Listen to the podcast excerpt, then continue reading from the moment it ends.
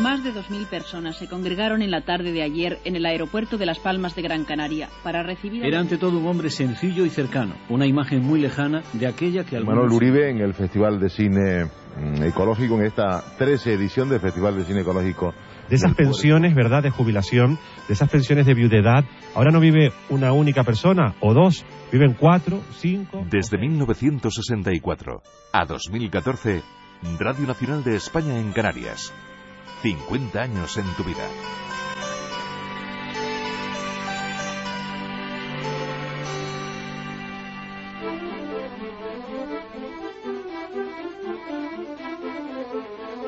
En Radio 5, doble hélice.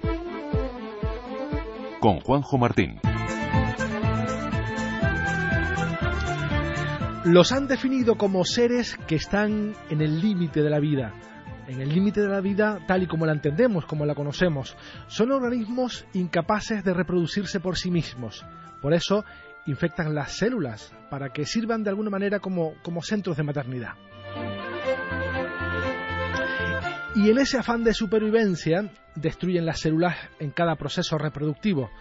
Son los virus, unos seres que, aunque nos acompañan desde el principio de los tiempos, aún nos ganan en múltiples batallas. Hola, bienvenidos a Doble Hélice.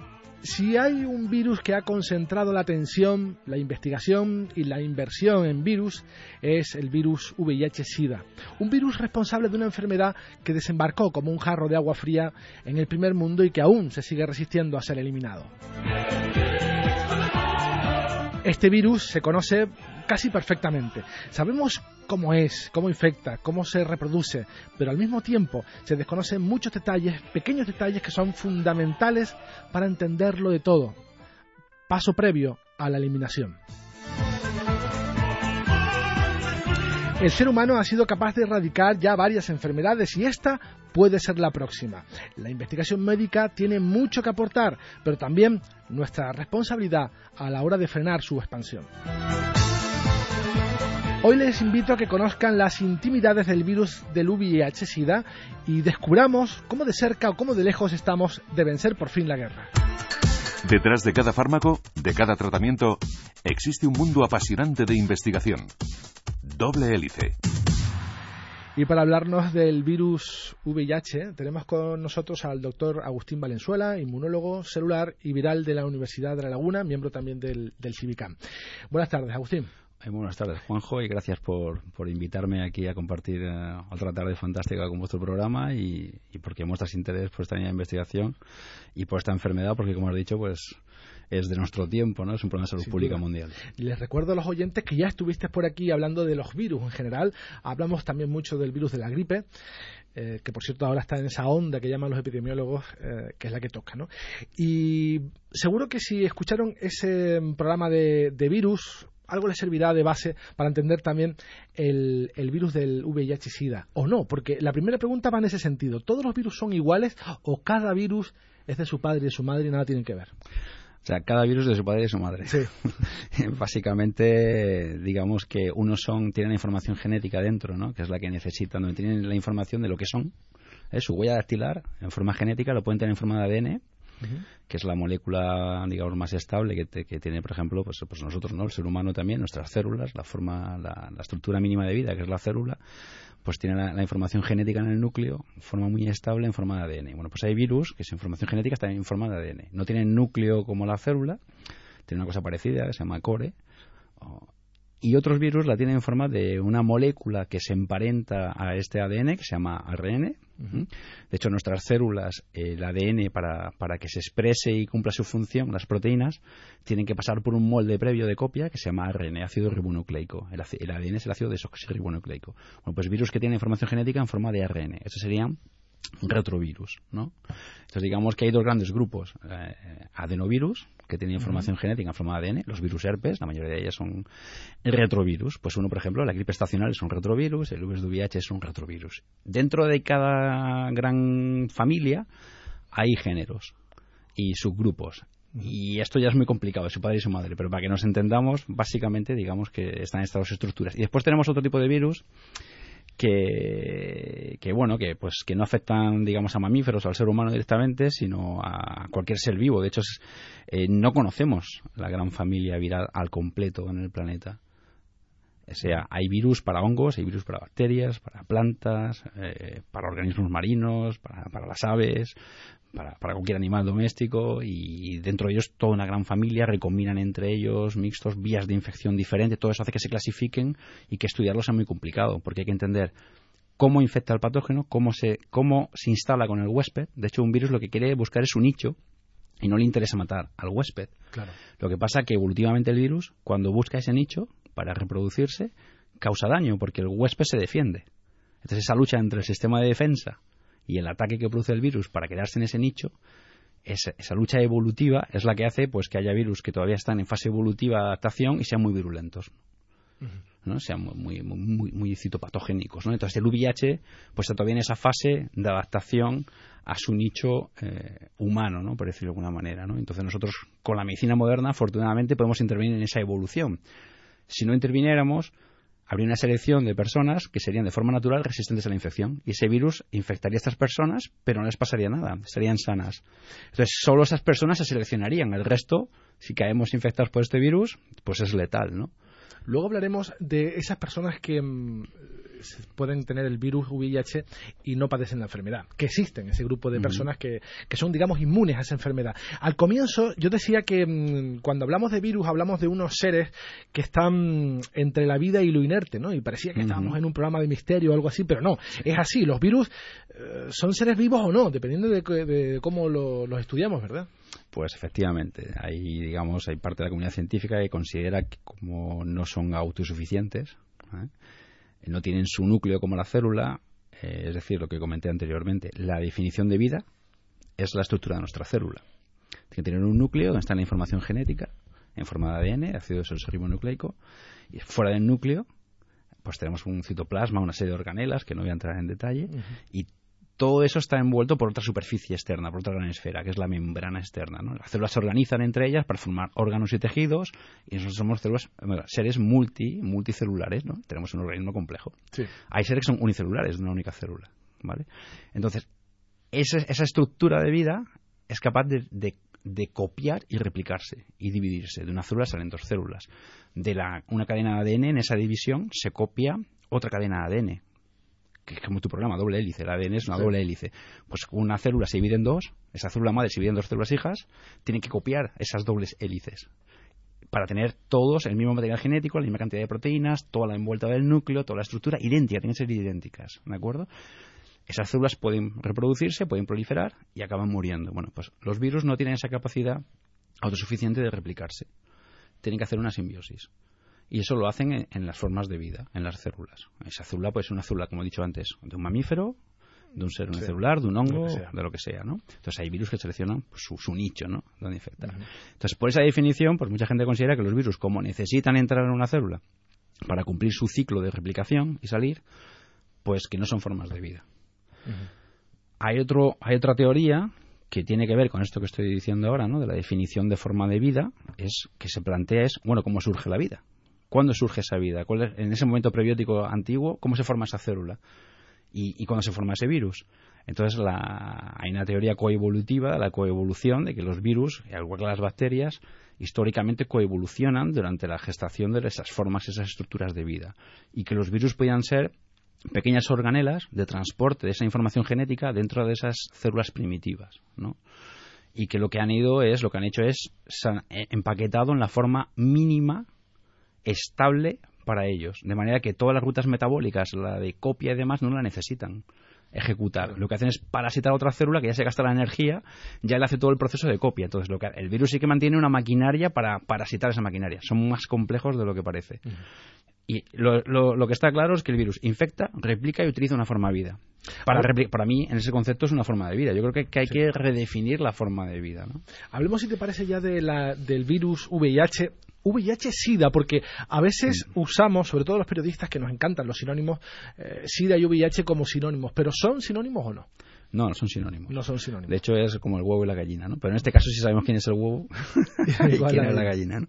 Bueno, pues el, el SIDA eh, es lo que digamos cuando desde el punto de vista práctico, social, desde el punto de la medicina asistencial, es lo que se, lo que se describió por el primero. Es decir, eh, en la clínica llevaban personas que tenían una inmunodeficiencia severa, no se sabía la causa, ¿no? Y su sistema inmunológico estaba por los suelos. Exactamente, entonces identificaron que el sistema inmune, pues las células TCD4 estaban deplecionadas, no tenían defensas frente a cualquier microorganismo o cualquier tipo de infección, que se denomine oportunista porque encuentra la oportunidad. Claro, que morían de una gripe, de lo que de sea. lo que sea, pero el agente causante es, eh, costó identificarlo y se identificó en el año 83 ¿no? por uh, François Barré-Sinoussi y por uh, Luc Montagnier, Instituto Pasteur, que de hecho recibieron el premio Nobel en el año 2008 por, por este descubrimiento, y ellos determinaron y se demostró después por, por epidemiología, por, por, muchísimos grupos a nivel mundial, eh, por pruebas clínicas de laboratorio, por genómica, o sea, hay muchísimas pruebas, eh, está clarísimamente demostrado que el agente que causa este síndrome ¿sí?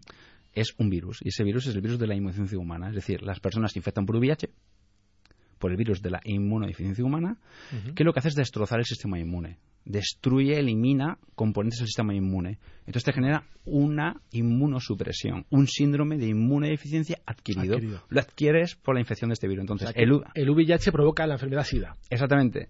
Pero tú puedes estar infectado por VIH y no tener SIDA. Entonces son cosas diferentes. Y de hecho es lo que intenta hacer la terapéutica que tengas el virus, pero que no de desarrolle la Exactamente. Por las formas antirretrovirales no te erradican eh, eh, la infección por el virus, ni siquiera te la impiden.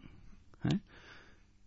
Pero lo que evita es el daño que se produce por la expansión, esa replicación que hace el virus dentro de otro organismo. Mm. Como hemos dicho, es un parásito que lo que utiliza nuestras células para replicarse, expandirse, expandirse, y ahí es donde empieza el efecto tóxico, ¿no? Te, te destruye el sistema inmune y una gripe común pues, pues es, es, letal. Es letal. Es una enfermedad, eh, es un virus que en principio no es originario del ser humano, sino que mm, saltó de los, de los monos al, al, ser humano. ¿Es así o no? Sí. Eh, vamos a ver, por estudios de filogenia, de similitud y eh, de evolución, eh, se acepta se acepta que el virus de VIH eh, entra en contacto con, ese, con, con, con, los humanos, ¿no?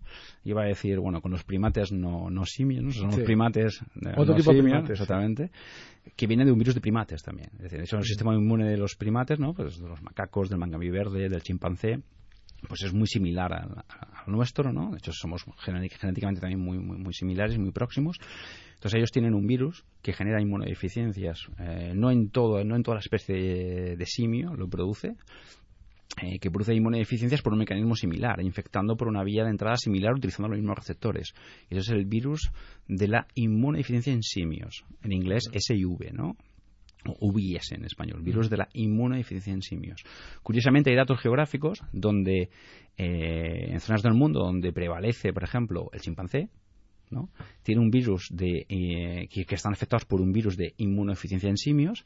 Ese, ese, virus se parece muchísimo en estructura y en genética al virus humano que afecta a las personas que viven en esa zona geográfica. Y de hecho el VIH de tipo 1, que es el que afecta sobre todo al mundo occidental, se parece mucho al virus del chimpancé.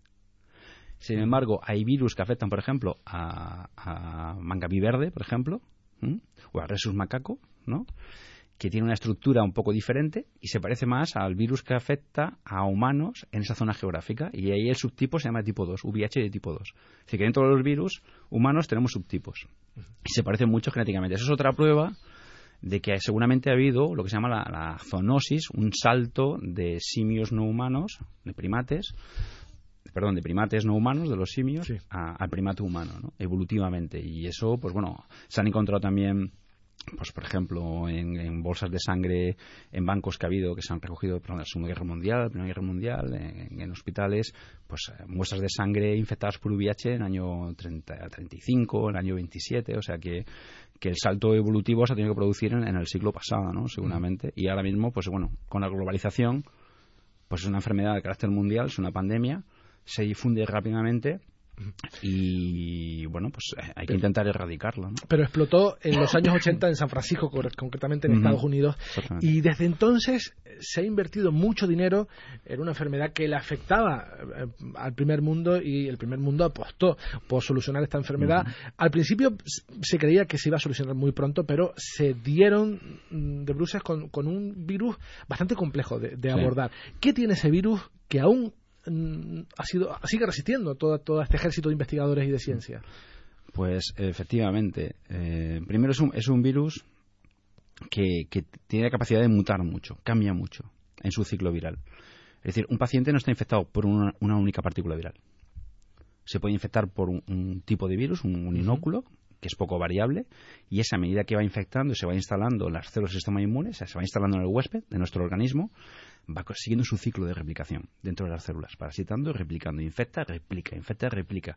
Cada célula que se infecta, esa célula muere, se lisa, revienta como un saco y salen millones de partículas virales de cada ciclo. Esos, esas partículas virales van al torrente sanguíneo, se difunden por todo el organismo y van de nuevo a, las zonas donde están las células que se pueden infectar. No linfáticos, bueno, placas de Peyer en el tracto gastrointestinal, no vamos a entrar a ese tipo de tecnicismos. ¿no? Entonces, eso va en expansión. A medida que se va copiando el virus, Igual que nuestra célula, que comentaba antes, de una célula madre tiene que ser dos células hijas, y que cada doble hélice aquella, igual que el nombre del programa, se tiene que copiar exactamente igual. Si no se copia, pues puede dar origen a, pues, a un tipo de enfermedad, hay alguna mutación o algo. O sea, para que eh, las dos células sean idénticas a la, célula madre, tiene que copiarse exactamente. Entonces hay una maquinaria de error, que no voy a entrar en ella, de copia. Si se copia mal, se corrige. Bueno, pues este virus no tiene maquinaria de error, no le interesa tener maquinaria de error. Evolutivamente se ha seleccionado sin maquinaria de error. Entonces acepta cualquier combinación y su genoma va cambiando, pero siempre las combinaciones de su genoma que van cambiando se seleccionan aquellas que estructuralmente funcionan igual. Y siempre son infecciosas. Aquellas que no son infecciosas se eliminan de forma evolutiva. Pero como muta tanto y una tasa de mutabilidad enorme, ¿eh? en cada ciclo, en cada vez que un virus que entra y sale de una célula, puede tener de una a 10 eh, nucleótidos, 10 pequeños puntos en su ADN mutado. Eso es muy superior al virus de la gripe. El virus de la gripe muta mucho, varía mucho. Por eso cada año hay que ver cuál es el que predomina en la estación. Para hacer la vacuna. Para hacer una predicción y intentar hacer una vacuna. Y que a veces las vacunas son combinadas, como está pasando ahora con la gripe A, ¿no? que hay dos grupos A, un grupo B. O sea, ¿por qué? Porque muta y va mutando. Si no te vacunas al, inicio de la sesión, de la, de la estación, te vacunas tarde, puede que ese virus que te vaya a afectar sea diferente a la vacuna que has recibido. Y el virus del SIDA muta más que el de la gripe. Muchísimo más. Muchísimo más. Por eso es tan complejo eh, Entonces, claro, el sistema inmune no es capaz de tener la misma tasa de, de, variabilidad, aunque el sistema inmune nuestro es muy plástico, se caracteriza precisamente por eso, por tener una alta capacidad de generar todas las combinaciones posibles de ese, digamos, de ese policía que va, que va a cazar esa mosca que nos viene a molestar. ¿eh? Ese virus que viene de fuera que nos va a infectar, es esa mosca que viene, nuestro sistema inmune es capaz de, de fabricar toda una serie de, de, cazamoscas que se adecuan a cada tipo de mosca. O el juego que se dice siempre, la, la, llave y la cerradura, ¿no?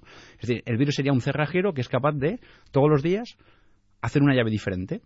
Va haciendo llaves diferentes. ¿Vale? Entonces el sistema inmune tiene que encontrar aquella cerradura que coja la llave, pero para captar la llave, para que la llave no funcione. Entonces el virus lo que hace es modifica llaves que no somos capaces de identificar. Entonces él abre la puerta que tiene que abrir. Entonces nuestras falsas puertas de, neutralización de esas llaves pues no funcionan. Me parece que estamos hablando de, un ser inteligente ¿eh? y estamos hablando de, un ser que, incluso no saben si está vivo o es inerte. Eh, luego hablaremos del el, tema o, la línea de investigación que te... Eh, que te consume prácticamente todo, toda tu vida laboral, que es eh, cómo infecta, ¿no? Ese mecanismo de infección que concretamente tiene este virus VIH, pero antes eh, vamos a, dar paso a nuestro reportaje dedicado a la historia de la medicina, historia de la ciencia en general.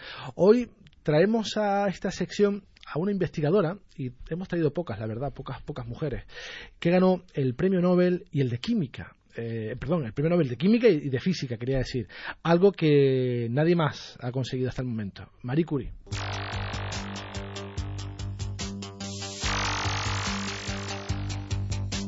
Marie Curie nació en Varsovia, en Polonia, el 7 de noviembre de 1867.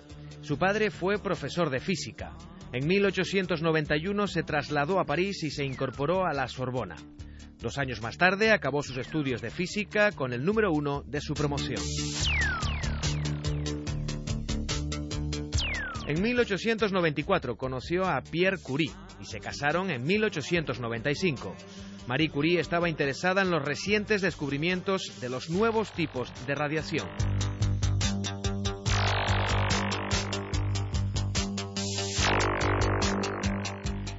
La investigadora observó que las radiaciones de un compuesto del uranio eran más intensas que las del propio uranio. En ese momento se dio cuenta de que tenía que existir otro elemento desconocido, incluso más radiactivo que el propio uranio. Marie Curie fue la primera en utilizar el término radiactivo para describir los elementos que emiten radiaciones cuando se descomponen sus núcleos.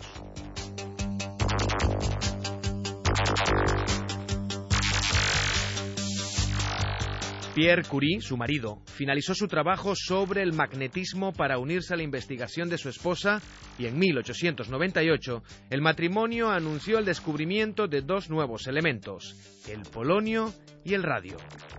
Durante los cuatro años siguientes, los Curie, trabajando en condiciones muy precarias, trataron una tonelada de minerales de la que aislaron tan solo una fracción de radio de un gramo.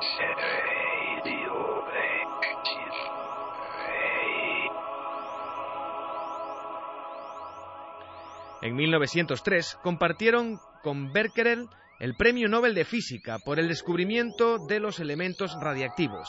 De esta manera, Marie Curie se convirtió en la primera mujer en recibir un Nobel.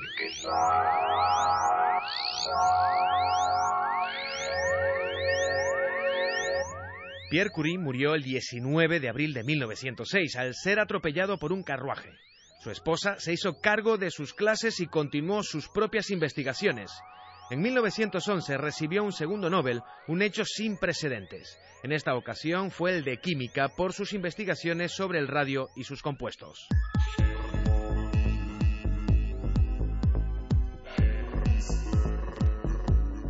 Fue nombrada directora del Instituto de Radio de París en 1914 y se fundó el Instituto Curie.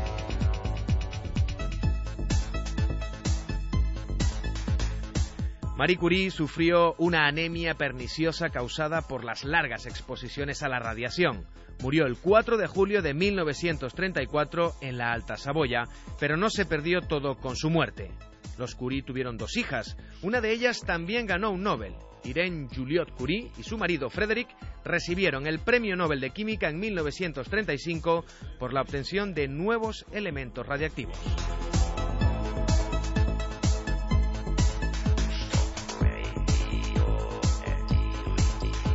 Radio 5 y Radio Exterior de España, doble hélice.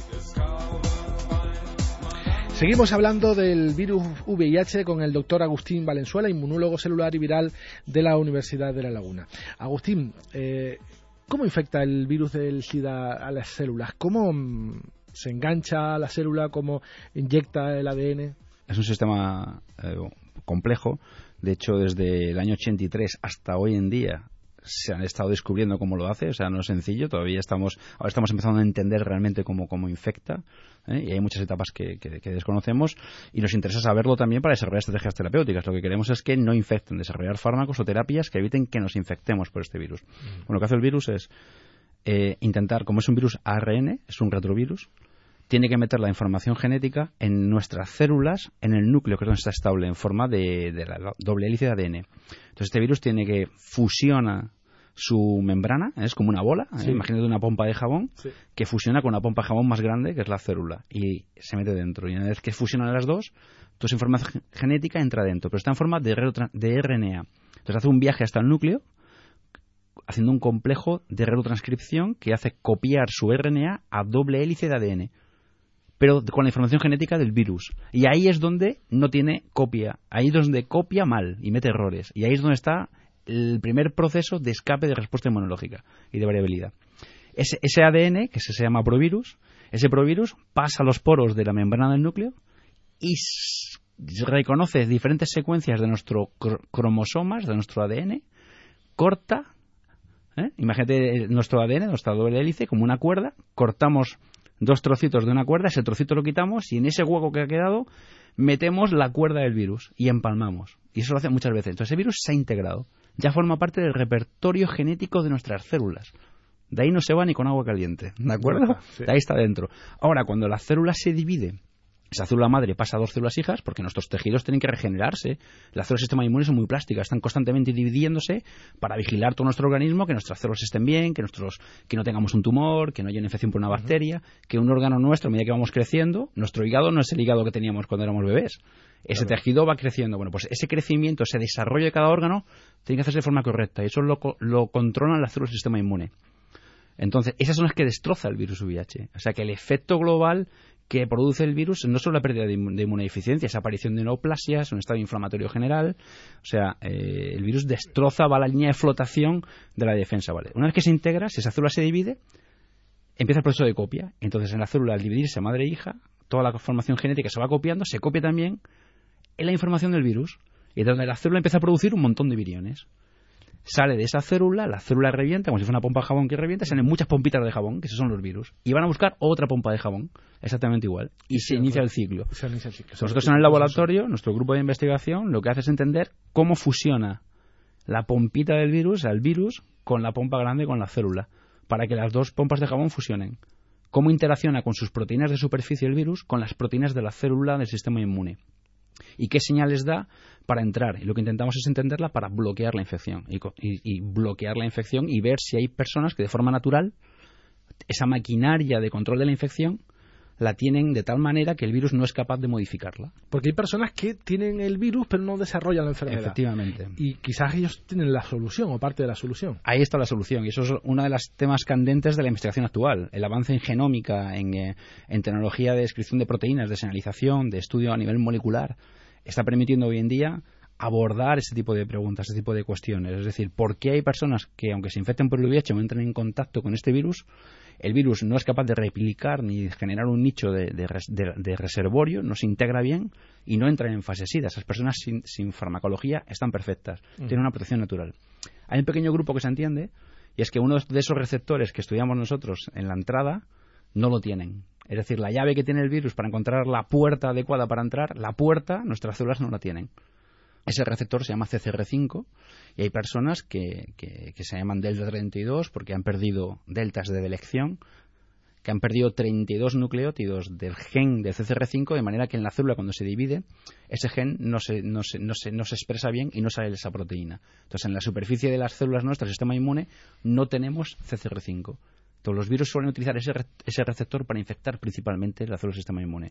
Con lo cual hay una protección. Pero la mayoría de las personas que se llaman controladores de élite, que están protegidas de forma natural, muchas de ellas, la gran mayoría, no son delta 32, es decir, tienen CCR5 y están protegidas. O sea que estamos indagando, intentando descubrir por qué en controladores de élite que no sean delta 32 hay una protección natural y por qué el resto de la población o la mayoría de los pacientes que sí que se infectan, lamentablemente no están protegidos de forma natural. Y crees que es un es la llave de la solución. Ahí está, el- Eso, ahí, está la solución. Eso es una de las, eso es una, una de las soluciones. Otra es intentar inmunomodular con desarrollo de vacunas o con fármacos la infección y evitar que el virus infecte. Pero lamentablemente hoy en día sabemos que, que no podemos retirar la terapia. Un paciente cuando está infectado por VIH tiene que tener terapia de por vida. No podemos retirar la terapia. El virus rebota y multiplica. Además, se rebota con cepas resistentes a los fármacos. Aunque no reboten, que tengas en terapia, hay escapes terapéuticos. El virus muta tanto que las dianas que el fármaco está bloqueando del propio virus, ¿no? el virus se las salta. ¿De acuerdo? Y se está intentando con vacunas eh, estimular la respuesta inmune para que el sistema inmune neutralice de forma natural el virus, pero no lo conseguimos. Es muy complicado. Era bastante pretencioso eh, abordar este tema en 30 minutos. Hemos un poco acariciado la superficie del tema, pero mm, está bien porque así tenemos excusa suficiente para invitarte a- de nuevo a esta mesa dentro de algunos meses. Doctor Agustín Valenzuela, inmunólogo celular y viral de la Universidad de La Laguna, muchísimas gracias por haber estado con nosotros. Ha sido como siempre un placer. Pues gracias a ti, Juanjo, y a vosotros al programa, y bueno, muchos éxitos y, y feliz año a todos. Gracias. Pues hablando del virus VIH de la enfermedad SIDA, llegamos al final de este programa que, como saben, pretende bucear entre laboratorios y centros de investigación para mostrarles qué hay detrás de cada fármaco, de cada tratamiento. Nos vamos en esta versión radiofónica, pero seguimos muy vivos en Internet, en facebook.com barra doble hélice y en Twitter arroba doble hélice RN. En la realización Juan Fernando Rojas, en la dirección Juanjo Martín. Hasta la próxima semana.